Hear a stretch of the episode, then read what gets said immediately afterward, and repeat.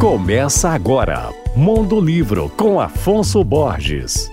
Alô, ouvintes leitores da Alvorada FM. Uma surfista brasileira reconhecida mundialmente por seus recordes surfando ondas gigantes, acaba de lançar um livro infantil sobre coragem e determinação.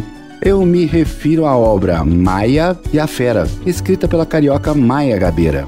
Sim, Maia Gabeira, filha do juiz forano Fernando Gabeira.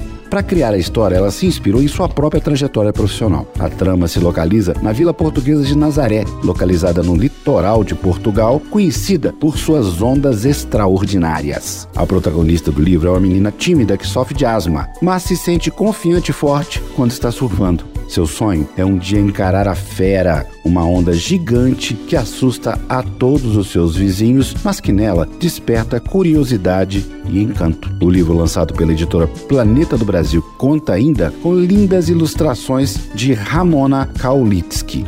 A autora Maia Gabeira foi sete vezes vencedora do Prêmio de Onda Grande da World Surf League, além de uma importante defensora da proteção dos oceanos. Em Maia e a Fera, ela fala sobre superar limites, enfrentar preconceitos e ir em busca dos próprios sonhos. Eu indico muito a leitura.